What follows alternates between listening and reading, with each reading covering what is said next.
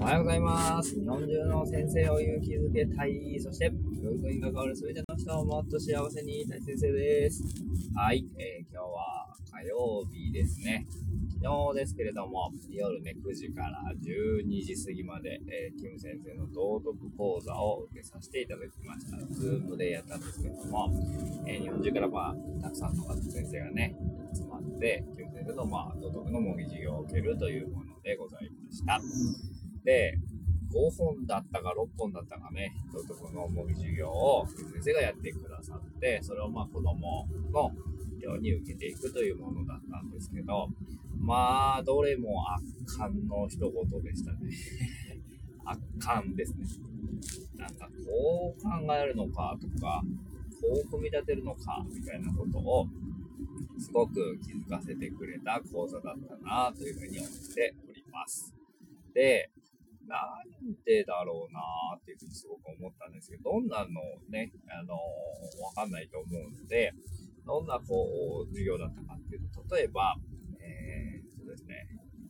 人工で雨を降らせるみたいな、人工降雨っていうんですけども、えー、についての話でした。で、北京オリンピック、2008年にね、北京オリンピックっていうのがあったんですけれども、その時の開会式に330億円のお金がかけられたと。えーで、その、まあ、大成功に終わったんですけども、どうしても晴れさせたかったと。ってなった時にどうしたかっていうと、その前だったか後だったかに人工的に雨を降らせて、当日雨が降らないようにしたっていうことがあったそうです。で、これについてあなたは賛成ですか？反対ですか？えーどちらかを書いて理由も書いてくださいみたいなことをまずします。で、僕はその時は反対にしたんですよね。えっ、と、なんていうのかな。そんな人工的に雨を降らせるなんて良くないね。えーというようなことで、え反対というふうに書きました。でその次、えー世界中には、えーと、水がなくて困ってる人たちがたくさんいますよ。特にアフリカの方だったりとか、っていうのは、こう人口に対しての水の量がめちゃめちゃ少ないと。今でも、えー例えば、ていうのかな、地面、土の上にね、溜まった水たまりの水みたいなのをすくって飲んでる人たちもいたりとか、ね、それによって病気になっちゃう人たちもいて、まあ日本は割とね、こう水に恵まれている国、ヨーロッパの方も割と水の方は大丈夫らしいんですけれども、アフリカとか、そちらの方では全然水が足りてない国もあります。じゃあその事実を知ったときに、あなたはこの人工降雨、ね、人工的に雨を降らせるというものに、えー賛成ですか反対ですかという話でした。で、そうなんだと。じゃあやっぱりこれアフリカの方に人工的に雨を降らせるってことはいいことなのかもしれない。だから僕は賛成というふうにして、なぜなら多くの人の命を救うからというふうに書きました。で、最後ですね。えーまあその人工降雨について世界的なね、学者さんの人が、こんなことを言っていると。例えば、こう、雨のない地区に雨を降らせるとしよう。そうすると、その雨によって、他の地区の、に本来降るはずであった雨が降らない。っていうことが、えー起こると。だから、片方で、例えばアフリカが雨が少ないからといって、アフリカに雨を降らせようって言って人工的にね、こういろいろ操作をすることによって、結局その全体としての雨の量っていうのは決まっているので、例えばヨーロッパ、もしくは日本だったりっていうところの雨の量が、えー、もともと日本に降るはずだった雨が降らなくなることもあると。じゃあこれについて賛成ですか反対ですか話だったんですよね。で、あ、そっか、やっぱ反対かな、みたいな。だから僕は反対、賛成、反対っていう風に書いて、えー、っていう風にしました。で、おーと思って、それをなんかまあみんなで話し合ったりとか、自分で個人内対話をしたりとかっていうことをいろいろこうね、やり方いろいろあるよっていう話をされたんですけれども、なるほどなというふうに思って、で、なんていうのかな、この、両面を見る癖をつけるというか、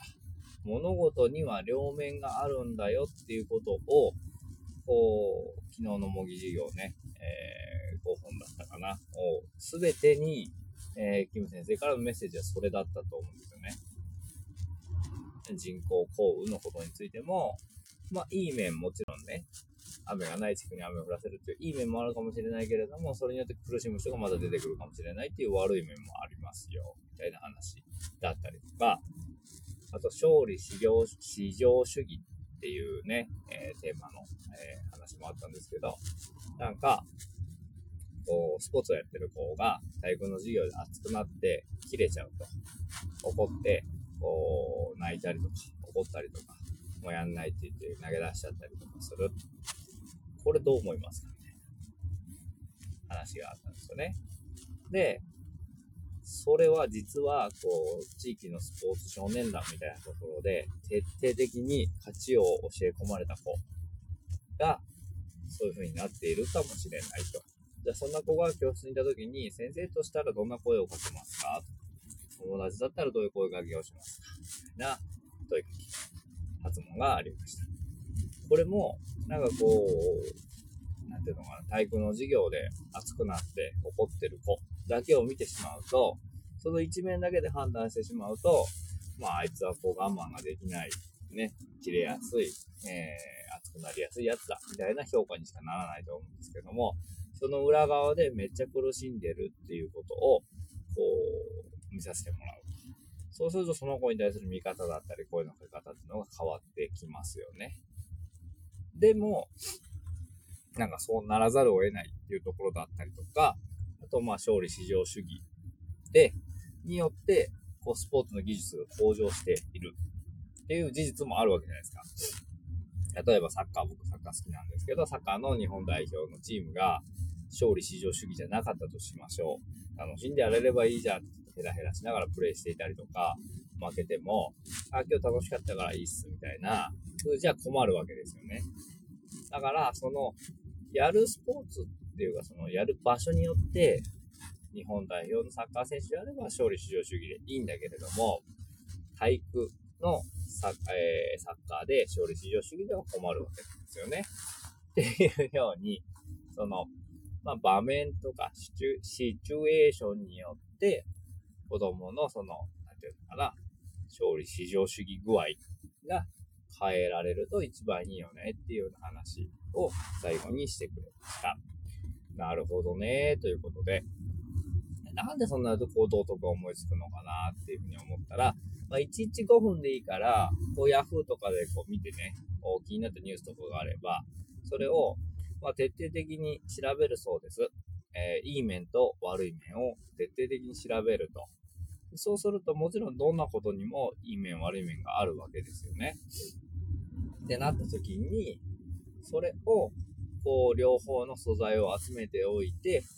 子供の思考の飛躍がないように、丁寧にその発問をどんどんどんどん置いていくと。そうすると子供がこう揺り動かされて、あ、これはいいかもしれない。これは悪いかもしれない。これはいいかもしれない。みたいな風に、こう考え方が変容していくんじゃないかなっていうことらしいんですよね。で、人間関係でもそうで、あいつ最、最終的なゴールは、あの子嫌いって思ってた子の裏側を見れたりとか、この子はめっちゃいい子だよねと思ってた裏側は実はね、ちょっと嫌な子がいたりとかってことも見れるようになっていけるといいよね、みたいな話をしてくれていました。ああ、そうか、そうかって思いながら、えー、深いな。ね、その辺がやっぱり圧巻されたな、圧巻だなと思った理由でございました。ということで、はい、今日は、えー、キム先生の道徳についてお話をさせていただきました。2年前かな、4月にちょうどね、えー、地元の瀬戸で、えー、道徳の講座をね、にやってもらった時に僕も模擬授業やったんですけれども、あの頃から自分はどうかな、成長してるかな、と思いながら、昨日ね、ズームで聞かせていただきました。えー、先生どうもありがとうございました。ということで今日は、はい、えー、道徳の授業についてお話しさせていただきました。せーの、いいねー。